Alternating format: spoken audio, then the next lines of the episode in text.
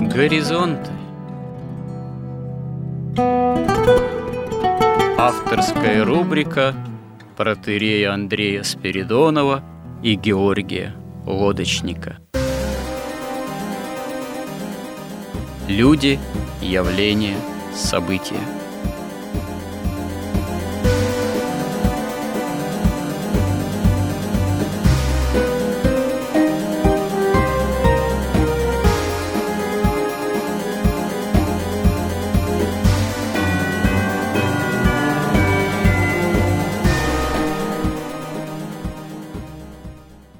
Добрый день, уважаемые радиослушатели. В эфире радио Благовещение и в нашей постоянной рубрике «Горизонты» я, протерей Андрей Спиридонов, и мой постоянный добрый собеседник Георгий Лодочник. Продолжаем наши смысловые и словесные изыскания в области нахождения, уточнения христианского миропонимания в наше время, в наши дни – но применительно к библейской истории, именно к христианскому пониманию истории, потому что, повторюсь, без знания и понимания смысла именно христианского истории, как таковой истории человеческого рода, невозможно быть вооруженным для понимания того, что происходит в наше время, вокруг нас и, собственно говоря, с нами в том числе. Мы последние несколько сюжетов посвятили теме монархии, и ну, постараюсь быть кратким в своей сегодняшней преамбуле. Прозвучала в нашей последней беседе такая мысль, несколько ну, лозунгового характера «монархия или смерть». Ну, имеется в виду, что спасти нас как грядущие судьбы русского мира, бытие некого возможного русского мира может только возвращение к монархии именно как ну, такой сакральной формы правления, управления. И это, может быть, звучит для кого-то несколько шокирующе, такого рода вот выражение. Но здесь, наверное, глубинный смысл заключается в том, что, собственно, действительно спасительно следование истинной иерархии ценностей. Когда истинная иерархия ценностей подменяется, опрокидывается, не понимается, не учитывается, но это можно сказать, что слепой ведет слепого. Или слепые, слепая аристократия пытается вести, управлять слепым же народом, ну и тут э, не то, что в яму можем все упасть, но, собственно говоря, не просто в яму, а в пропасть. Причем, допустим, если иерархия в отношении истинных ценностей подменяется той же аристократией, аристократия даже не в том дело, что является ли она в этом отношении слепой. Она может считать, что она совсем-таки не слепа, но она имеет именно свои корыстные интересы, и не просто корыстные, а фактически еще и имеющие магический характер. Ну, собственно говоря, об этом мы уже говорили. И в таком случае представители такого рода элиты или аристократии, они ослеплены в любом случае. Сознательно, несознательно. Ну, потому что корысть, грех человека духовно ослепляет в любом случае. Поэтому почему действительно в нравственном смысловом таком отношении монархия является наиболее оптимальной и спасительной формой правления – ну, именно потому, что она следует изначальной истинной иерархии ценностей, в которой все-таки во главе угла Бог, его заповеди, его откровения. И если невозможно, как правило, в истории, или если даже и возможно, то очень краткий период времени прямое правление Бога, теократия – то истинная монархия, она в таком случае является пусть э, не прямым образом правления Бога, исследование его заповедям, пусть опосредованно, но, тем не менее, если это истинная монархия, христианская монархия, она, по крайней мере, действительно не в последнюю очередь ставит целью подчинения воле Божией, следования воле Божией именно как самому спасительному принципу не только для самого монарха, монарх в этом смысле и должен выступать как слуга Божий, но для всего населения, для всех подданных как таковых. И проблема-то в том как раз и заключается, что это следование воле Божией, правде Божией, заповедям Божиим, оно именно имеет э, личностный принцип – а монархия, она тем и характерна, что во главе угла именно личностный принцип следования воле Божией, личной встречи с Богом и, собственно говоря, распространение в каком-то смысле, ну, можно сказать так, проекции этого опыта общения личностного на всех подданных, опять же, дарование им такой возможности. Лично встретить Бога и не только правым образом обустроить свою земную жизнь, но и наследовать жизнь вечную, чему монархия, монархический принцип также не в последнюю очередь и должен служить и служит, в принципе. Вот. Все другие ценностные установки, они уже отражают большую или меньшую степень искаженности – истинной иерархии ценностей. Ну, приведу такой пример. Вот мы как-то обсуждали, да, что у нас провозглашается официально следование неким традиционным ценностям. И под этими традиционными ценностями подразумевается все-все-все традиционно, и христианство, и буддизм, и ислам, и иудаизм, в общем-то, может и материализм туда оказаться. На самом деле ценности таким образом представлены, они абстрактны и размыты.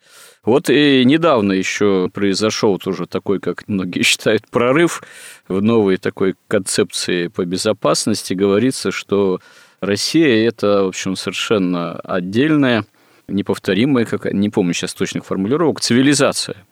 Ну, можно сказать, вроде, да, слава богу, что-то такое сформулировали, высказали, вот еще немного, и, может быть, начнут Данилевского цитировать о том, что Россия – это такая вот действительно славянская цивилизация, совершенно самобытная и так далее. И она естественным образом вступает в противоречие, или с ней вступают в противоречие другие цивилизации, там романо-германская и так далее и тому подобное. Но вот в этих современных выкладках, таких уже политических, начинает декларироваться, что да, вот Россия – это некая э, самостоятельная цивилизация, но какая это цивилизация? Исторически чем она должна руководствоваться? Во главе угла какие ее истинные нравственные духовные принципы-то? Они христианские – они действительно вооружаются заповедями Божьими, эта цивилизация наша вооружается. Об этом ничего не говорится. Там какие-то начинаются рассуждения про то, что она там евразийская или еще какая. Подразумевается, что должна в некий союз, симбиоз там вступить с Китаем, с Индией, там еще с кем. И где здесь, собственно говоря, изначальная присущая именно русской цивилизации христианская, так сказать, ориентация. То есть христианский стержень, где в таком декларировании неких действительно важных цивилизационных принципов. И вот здесь и проблема. Мы можем рассуждать о монархии, о том, какой образ правления был бы для России более оптимальный, более самобытный, более спасительный, но до тех пор, пока ясно, очевидно, для всех не заявлена истинная иерархия ценностная, которой должна служить та или иная форма правления, в данном случае мы подразумеваем монархию, ну, я не знаю, при таких размытых абстрактных формулировках мы, наверное, так и не определимся с истинным способом осуществления именно общественного, политического, народного образа жизни и в перспективе вечности, и в перспективе достойного земного бытия, а не угасания, не распыления народных сил. Что вы по этому поводу думаете, Георгий? Но я думаю, что вот наши современные элиты, наши власти, они сейчас находятся в каком-то параличе, в какой-то растерянности. Они пытаются что-то выхватить из одной. Вот там вот слышали про цивилизацию отдельную, тут слышали про евразийство, там слышали про, например, ВТО, вот мы никак не можем из него выйти, да, нам оно абсолютно необходимо. Мы никак не можем отказаться от ЕГЭ, хотя ЕГЭ оно просто физиологически разрушает мышление учеников. А заметьте, когда про это заходит разговор, э, тут же появляются некие знающие люди, специалисты, министры или замминистров или кто, и говорят, да-да, конечно, да, наверное, было бы неплохо это ЕГЭ заменить, но не на что заменить. Все уже вот привыкли к этой системе. ЕГЭ, тестирование. Уже многие преподаватели, учителя уже выросли на этом. А кивать э, типа на старую советскую образовательную систему хорошо, ну, где учитель был учителем, педагогом вроде когда, но уже этих учителей-то нет. И на что мы заменим? Вот мы сейчас завтра отменяем ЕГЭ, а на что его заменить? Если даже сами учителя, э, помоложе, которые в большинстве своем уже не представляют, какой может быть другая система там, обучения, экзаменации и так далее. Но дело в том, что мы видим, что вот начиная с 1917 года у нас во власти присутствует отрицательный отбор. Это люди, как бы туда люди, которые там православные, которые знакомы с богословием, там хорошо знакомы даже с философией, с настоящей. Но они туда просто никак не могут попасть, туда, в коридоры власти или в коридоры там олигархической власти. Поэтому они шарахаются. Мы все воспитаны были вот в этом большевиками, вот в этой парадигме дурной одномерной бесконечности материализма. В этой бесконечности бесконечно развивается прогресс, все новое лучше старого. В этой одномерности отсутствуют смыслы, потому что смыслы рождаются только в иерархии. А иерархия тут единственная, иерархия денег. Вот, и эта иерархия как бы тоже вытянута вот в этом прогрессе, что ты сейчас бедный, но завтра, как и все, можешь стать богатым, что время – деньги. И мыслит человек, поскольку смыслы все отрезаны, все смыслы, они продолжаются в иерархии вечности, которая заявляется, что ее нет. Поэтому и смыслов нет. Поэтому существуют только картинки, существуют только тесты, существует только ЕГЭ. И вот когда приходят к нам на работу, там, допустим, молодые парни, которые там с отличием закончили вот наши там какие-нибудь экономические, финансовые там институты высшей школы экономики, замечают, что они просто не подозревают, что вот за словом существует смысл – они вот как ЕГЭ, они пытаются типа пазла сложить вот эти слова, сложить понятия, чтобы все совпало в какой-то некий, так сказать, вот тест и получить правильный ответ. То есть это просто искалеченное мышление, вот это ЕГЭ делает.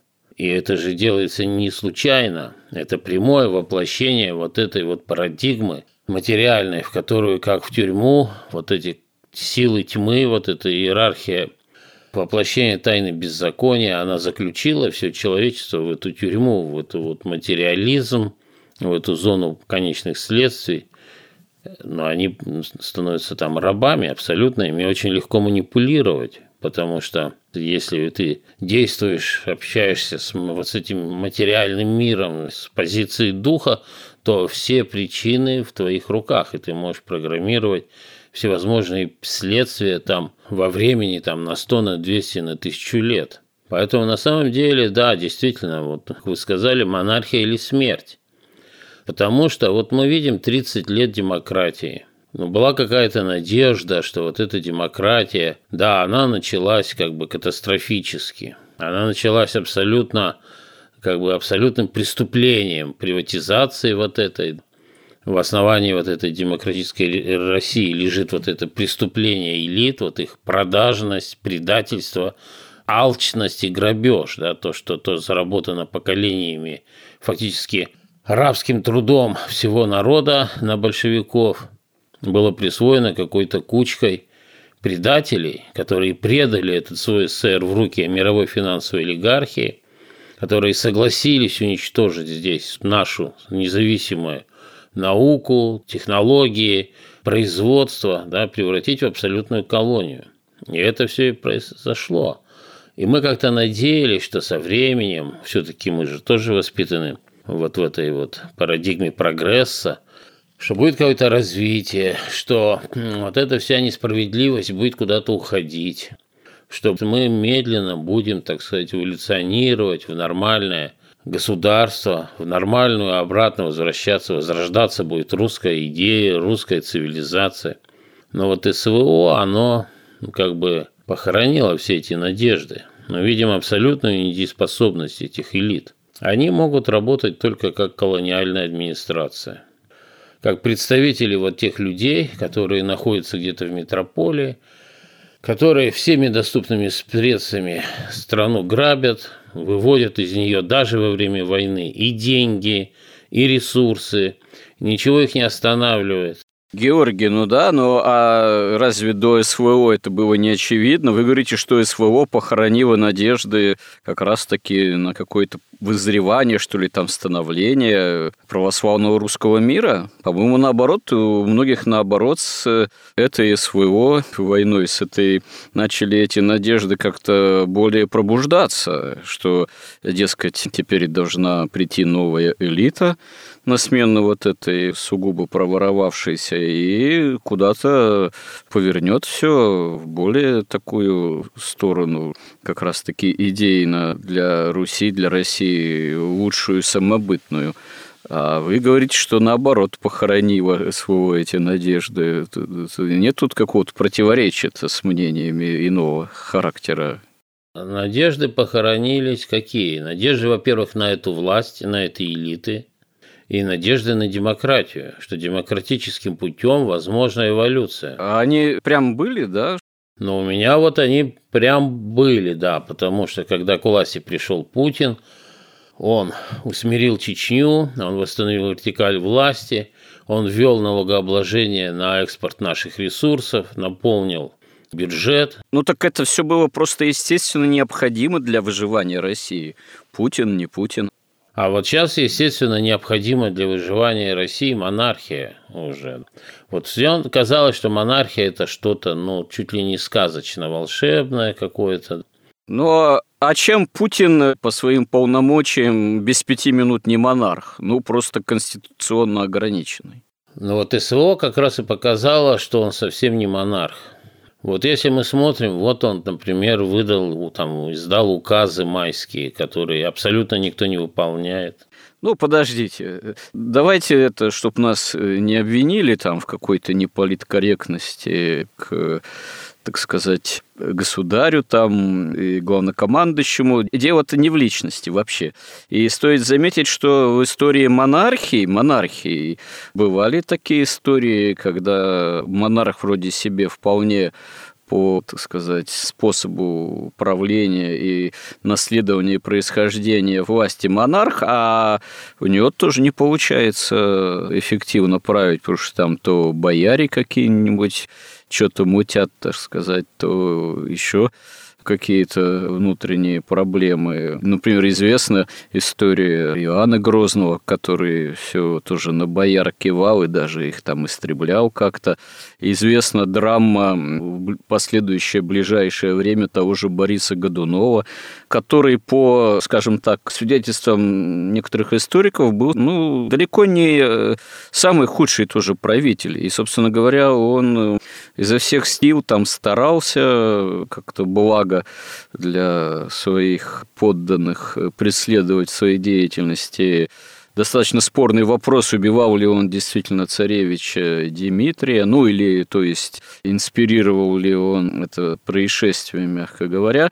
Но при всех его благих намерениях, ну, не везло ему, потому что там вообще было период, когда три года лета не было, что называется по каким-то определенным, видимо, причинам природным, сейчас не будем в это углубляться, просто настал объективно голод, там, разорение в крестьянских хозяйствах. Что мог поделать тоже себе вполне монарх? Так и в любую эпоху ну, форма правления, имеющая место быть формой правления, и личность монарха или там государя, или самодержца, или ИО самодержца, собственно, нашего нынешнего президента, можно так и, наверное, именовать, что он исполняющий обязанности самодержца, потому что э, в России, собственно говоря, не работают именно как в самобытной так сказать, цивилизации другие сугубо демократические принципы. Даже советская власть это тоже была пародия, в общем-то, на монархию, там, на красную монархию, со своими там особенностями, причудами, но к этому тоже все в какой-то степени приходило. Так что тут история-то говорит о том, что далеко не всегда все зависит только от личности самодержца, так сказать. И мало того, даже если личность э, самодержца соответствует принципу самодержавного правления, все равно бывает масса всяких разных исторических реалий и факторов, которые мешают, препятствуют такому оптимальному осуществлению самовластного принципа. Но мы живем в падшем мире, понятно. Идеальная монархия невозможна. Она может быть лучше, может быть хуже, может совсем выродиться, может выродиться в тиранию, может выродиться вот в эту олигархию, что мы видим и происходит вокруг. Но совсем другое дело, так сказать, система. Но чем отличается, например, вот наш исполняющий обязанности монарха от реального монарха. Ну, в первую очередь монарх опирается на аристократию, а не на олигархию. Аристократы – это те, для кого честь, долг, доблесть, вера, истина выше денег. У нас таких мы не видим, людей. Все верно вы говорите. А на кого же опираться-то, если нет аристократии? Аристократии уже ее давно нет. Аристократия развратилась еще до 17 года, 1917 года. Уже тогда последнему государю, мученику, фактически мало на кого можно было опираться, потому что аристократия уже в то время сгнила почти вся фактически. А что говорить уж про советскую аристократию? Это даже и не аристократия никакая.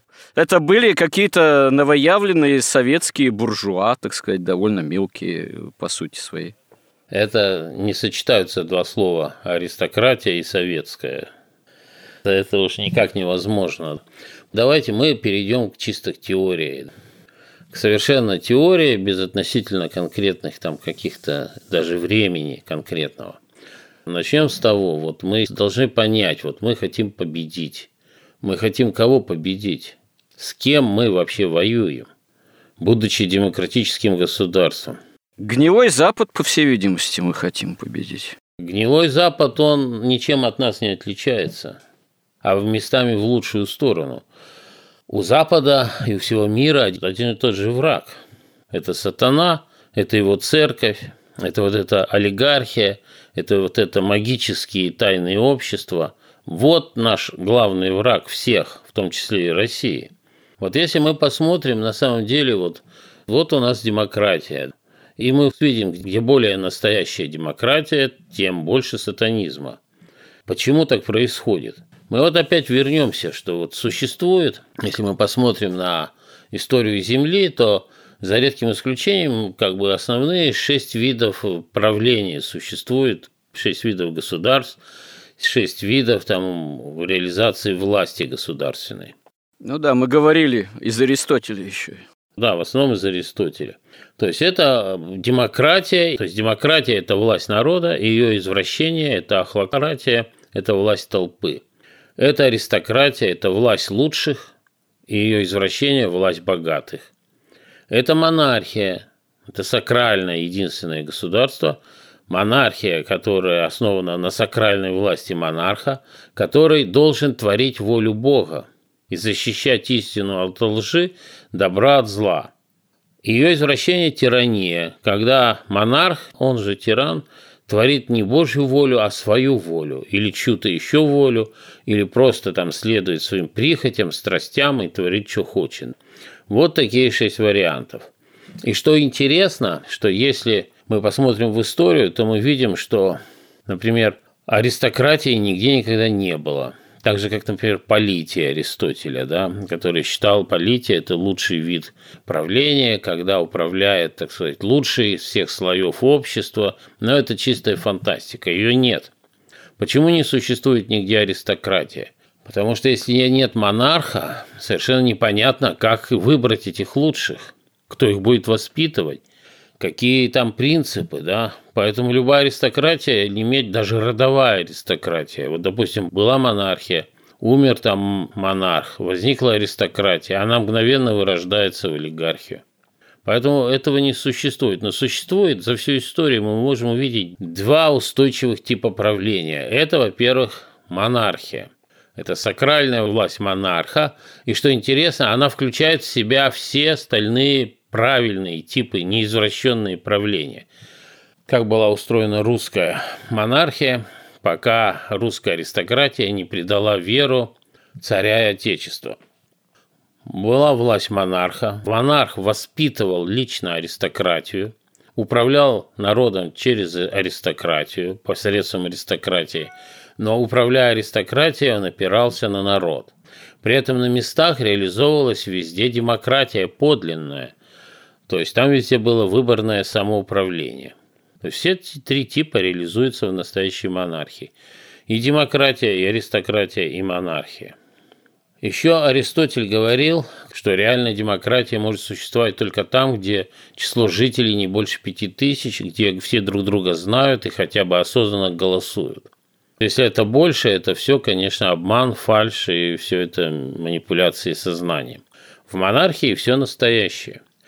Монархия никогда не нуждается ни в каких пиар-технологиях, ни в какой лжи, потому что это она построена по принципам светлой иерархии, где истина для всех одна, где все явно, нет ничего тайного, и где правят, опираясь на лучшие стороны подчиненных на честь, долг, доблесть, веру, там, щедрость и так далее. И есть второй тип, очень устойчивый, доминирующий в наше время, который называется демократией. Вот мы должны понять, а что же это за демократия? То есть, если так забегая вперед, можно прямо сказать, наш главный враг – демократия. И России, и всего мира. Например, мне очень цитата понравилась Платона – даже демократия в маленьких греческих полисах, где она была реальной, но без монарха и без аристократии. И что получается?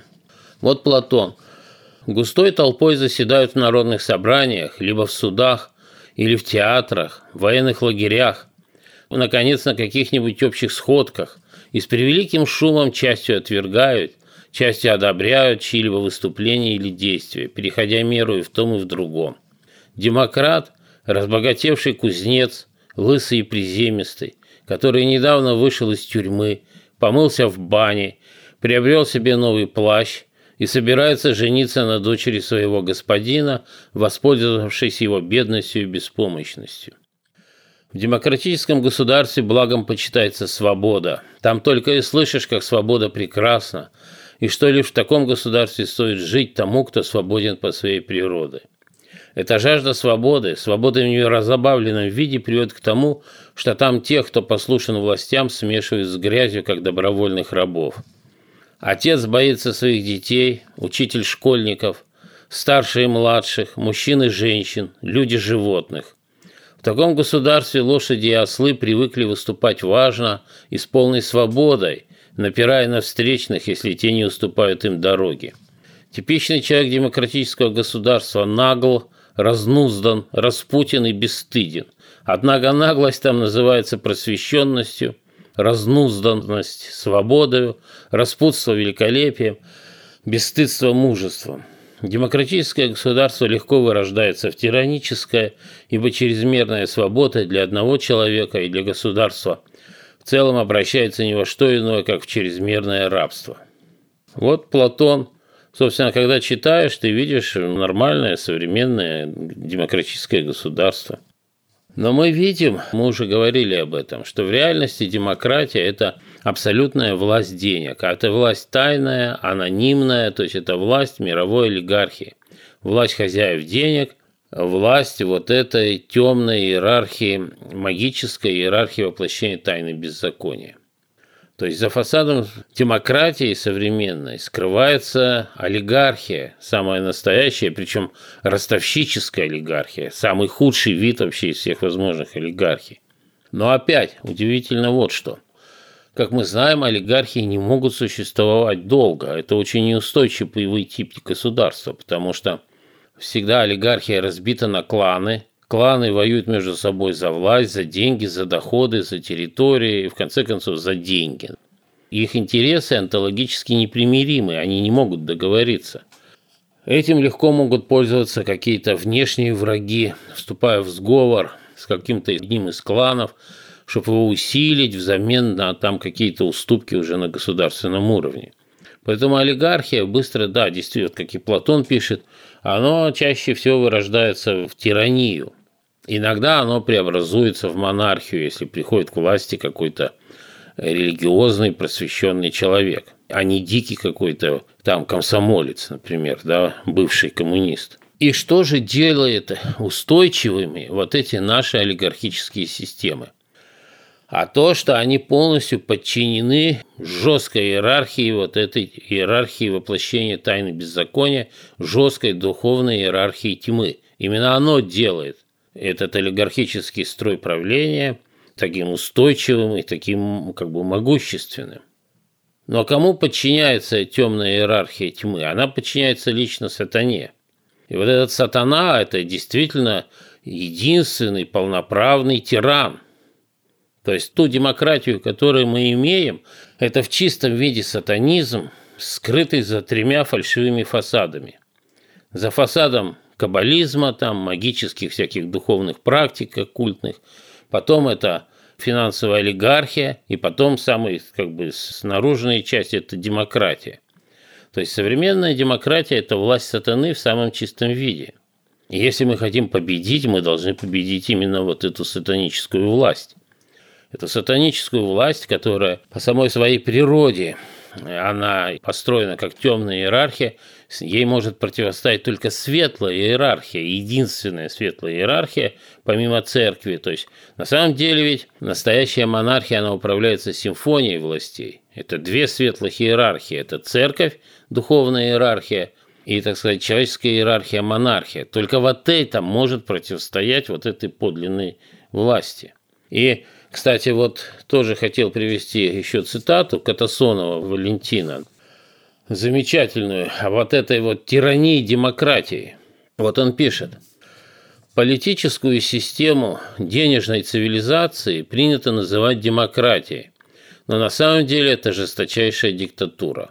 Она в корне отличается от классической деспотии, где есть персонифицированный деспот. Новая деспотия характеризуется анонимностью узкой группы капиталистических деспотов, что, конечно же, затрудняет реальную смену власти новой деспотии. Если и приходит смена, то чаще не самой власти, а лишь ее декорации. Эту особенность новой деспотии, существовавшей под вывеской демократии, очень хорошо выразил Марис Палеолог, французский дипломат и посол в России – 1914-1917 годах. В своих дневниках он отмечал, что демократия, не нарушая своих принципов, может сочетать в себе все виды гнета политического, религиозного и социального. Но при демократическом строе деспотизм становится неуловимым, так как он распыляется по различным учреждениям. Он не воплощается ни в каком одном лице. Он вездесущ, и в то же время его нет нигде – Оттого он как воздух, невидим, но удушлив. Он как бы сливается с национальным климатом. Он нас раздражает, от него страдают, на него жалуются, но не на кого обрушиться. Люди обыкновенно привыкают к этому злу и подчиняются. Нельзя же сильно ненавидеть то, чего не видишь. Вот это прямо описывается, как проявляется вот эта деспотическая в своей сущности тираническая власть сатаны – через наши демократии. И единственная победа, какая может быть, чтобы русская цивилизация продолжила свое существование, это победа вот над этой вот властью сатаны, вот этой демократией, этой олигархией и всеми этими магическими сатаническими учреждениями, их тайными сетевыми структурами. И вот этой лжи может противостоять только правда, только правда монархии, этому злу только добро, добро православия, добро христианства. Никакого другого нет. И когда мы смотрим, вот что сейчас происходит, то, конечно, мы видим просто ну, все признаки конца света. Что стало с народом? Ведь народ, воспитываясь у нас уже три поколения, там уже четвертое при либералах воспитано – но молодежь, она уже не русская. Ведь что, в конце концов, кто такой русский? Или немец? Русский тот, кто воспитан в русской культуре, воспитан в русской идее. А что такое культура? Культура – это неформализованное воплощение представления нации о добре и зле там, в государственном устройстве, в искусстве, в архитектуре, в быте, в одежде, в, там, в кухне, в еде, во всем – Откуда берутся представления о добре и зле? Слушайте, а когда была в чистом виде вот именно явлена последние столетия вообще вот русская культура, в которой можно было так вот беспримесно быть воспитываемым. Русское общество еще задолго до революции было довольно серьезно расковато. Одно дело дворянская, допустим, культура, другое дело крестьянская культура. Они хотя непосредственно прямо взаимодействовали и сосуществовали, но это фактически были две разные культуры, а, как мы знаем, дворяне с определенного момента, они вообще выглядели далеко не всегда в культурном отношении прямо русскими. Они говорили там по-французски, они читали французские романы, у них были французы, там были немцы, гувернеры, учителя – и тут большой вопрос. Даже вот у нас ну, считается, что 19 столетие, к примеру, это был расцвет великой русской культуры классической, там в литературе, в музыке, в живописи и так далее. Но многие представители этой культуры, они, в общем, не знаю, насколько они прямо были носителями русской культуры. Я не знаю, например, Тургенев, он был, ну, к примеру, так, ну, который периодически, как позже Хармс иронизировал и уехал в Баден-Баден. И потом в нравственном отношении, опять же, ну просто пришелся тут, так говорится, к слову Тургенев. Многие выдающиеся представители русской культуры вели такой образ жизни, что его христианским, нравственным, там, целомудренным вообще трудно как-то, язык-то поворачивается, назвать. На другом полюсе были носители крестьянской культуры, но это иная культура, она сугубо связана была с жизнью на земле, там, земледелием в особенности. И как недавно один журналист заметил, что если уже это взять ближе к нашим временам, сейчас вообще исчез человек из деревни. Еще вот там пару-тройку десятилетий назад были какие-то еще осколки – можно было встретиться с человеком все-таки по происхождению из той или иной области деревенской, и он был носителем определенного языка, определенного произношения, определенной традиции отношения э, к земле, к животным, например. Была, ну, к примеру, ну, характерно. Допустим, у крестьян к животным отношение отличное чем у городского жителя. Городской житель, он там может, я не знаю, завести себе собачку, кошечку, там не одну, будет их там всячески лелеять, холить, там, сюсюкать, там, любить и так далее. Крестьянину это вообще никогда свойственно не было. Там было совершенно другое отношение к животным и домашним в том числе. Для городского современного жителя он может даже показаться жестоким. Но это как раз-таки проявление культуры, в том числе вот именно русской, которая напрочь уже действительно утрачена. И тут дело же не только, что это утратилось за последние десятилетия, когда воцарилась вот так называемая демократия. Это разрушаться начало уже, можно сказать, не одно столетие даже. Э, разрушаться, раскалываться, перемешиваться, потом вообще советская эпоха, коллективизация, исход из деревни, из деревень в поздние советские времена. Ну, после этого, да, уже демократия окончательно все, так сказать, выплыла и окончательно всех причесала. Сейчас уже, собственно говоря, и возрождать пытаться какую-то русскую культуру, просто в каком жанре же на земле, так это уже вообще невозможно, не с кем не из кого. Могут быть какие-то фермерские хозяйства, государственные хозяйства, которые будут валовый продукт зерна давать и дают себе, но это уже совершенно никакая не русская, не крестьянская культура. Где ее сейчас вообще, собственно говоря, из кого взять-то? И уже довольно давно. Ну, взять ее, понятно, где из церкви православной. Это-то понятно, что монархия вообще не может существовать без церкви, без веры, это не монархия, это будет тирания. Ну да, а без культуры может существовать. Мы говорим, нет элиты, нет аристократии. А культура-то есть, ведь аристократия и элита – это же явление еще и культурное же должно быть. Конечно, конечно, культура.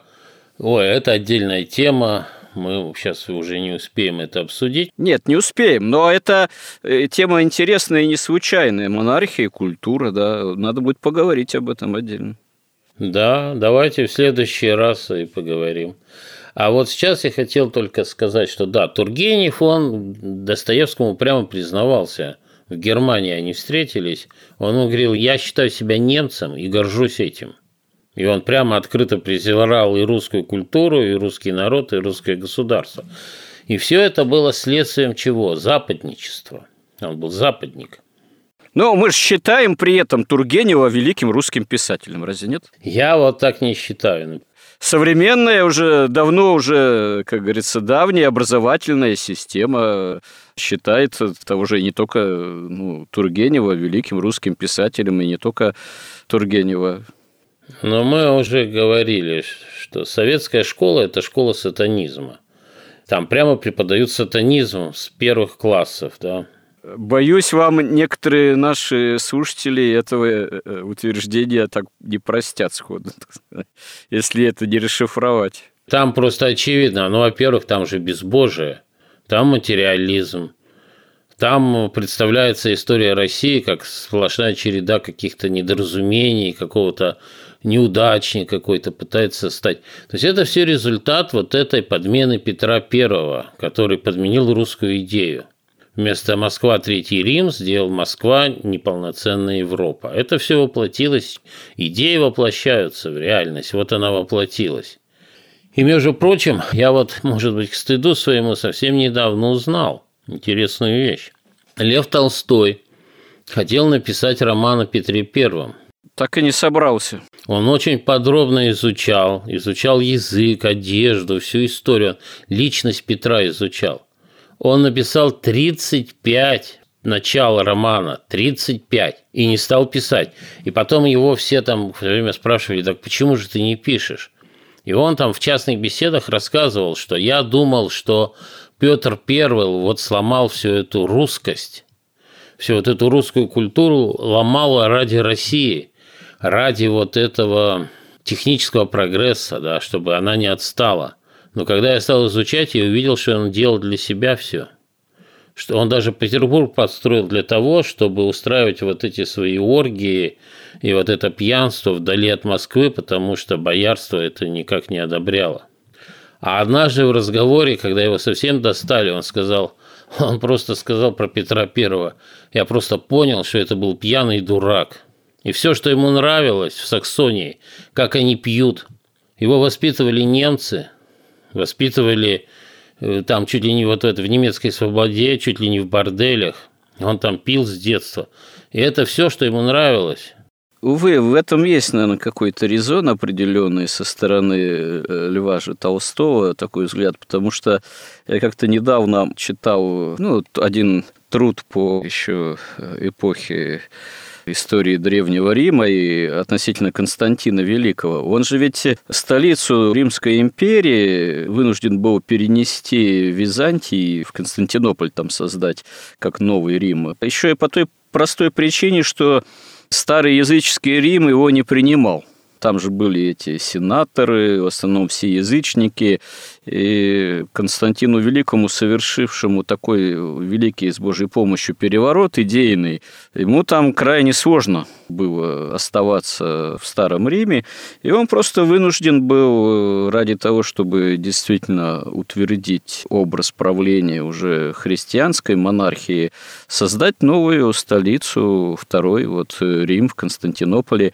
И э, этого описания вспоминает Петра Первого, что, дескать, такое повторялось потом в истории, когда надо, совершая некие новые, так сказать, там шаги, перевороты, идейные в том числе, отказываться от старой столицы и строить новую. Ну, вот Петр I тоже нечто подобное проделал. Но здесь ваше замечание справедливо в том плане, что, или взгляд Льва Толстого, точнее, ваша цитата из него, что если ну, Константин Великий это сделал исключительно из христианских идейных побуждений, то у Петра Первого вот это строительство Петербурга, оно вряд ли действительно было мотивом чисто христианским. Это, скорее всего, да, был попытка прорваться и утвердиться уже не в традиционном православном, как говорится, ключе и благочестии, а именно исключительно в обращенности к новейшим веяниям, там, протестантским или каким, или, может, уже даже и хуже, чем протестантским в собственном смысле. Ну да, это был такой акт либерализма, то есть акт свободы от заповедей Божьих. И как раз от русской культуры, от настоящей.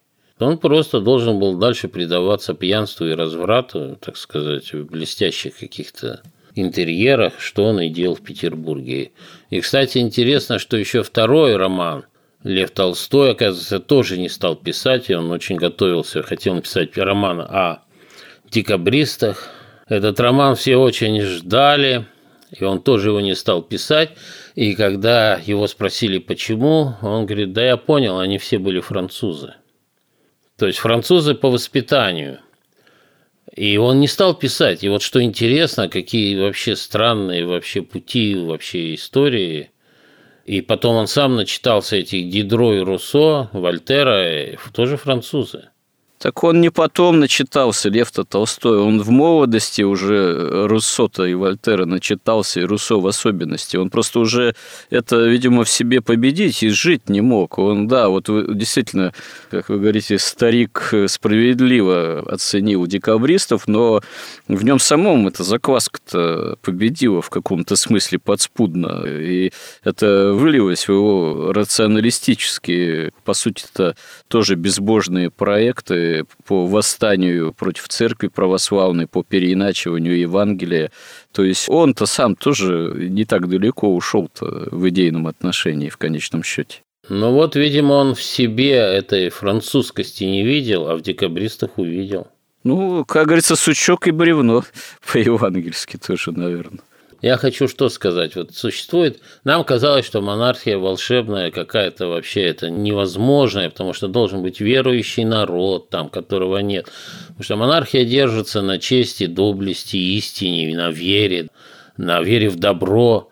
А это все дает только религия. Народ должен верить искренне, что существует добро, что существует истина, что существует честь и доблесть, а не только деньги.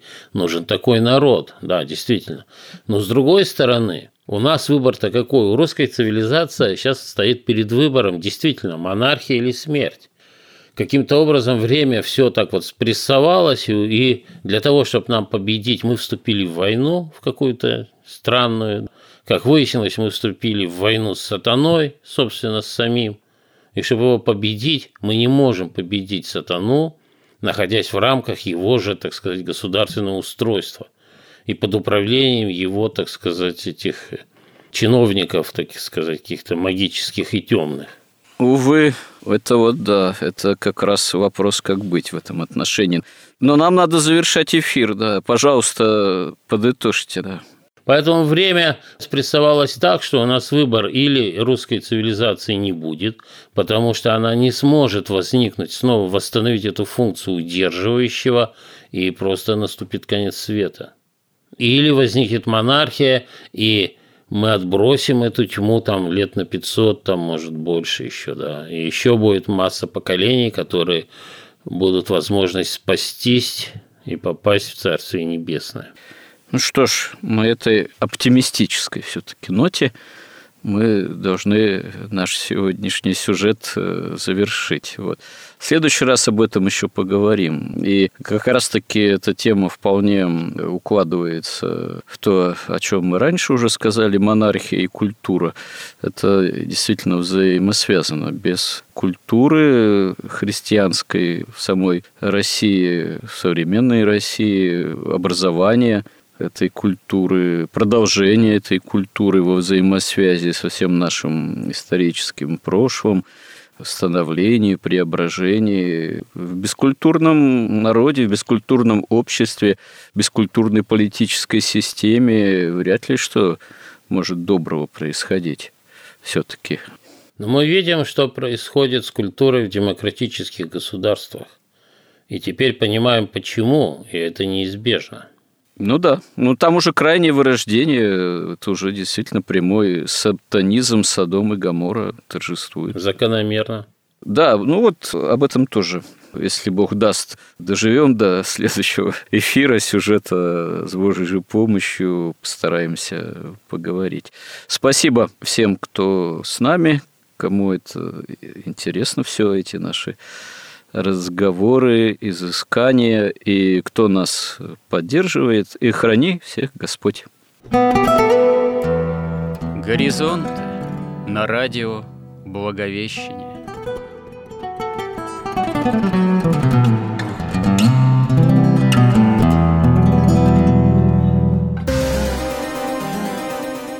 Разговор вели протеерей Андрей Спиридонов и Георгий Лодочник –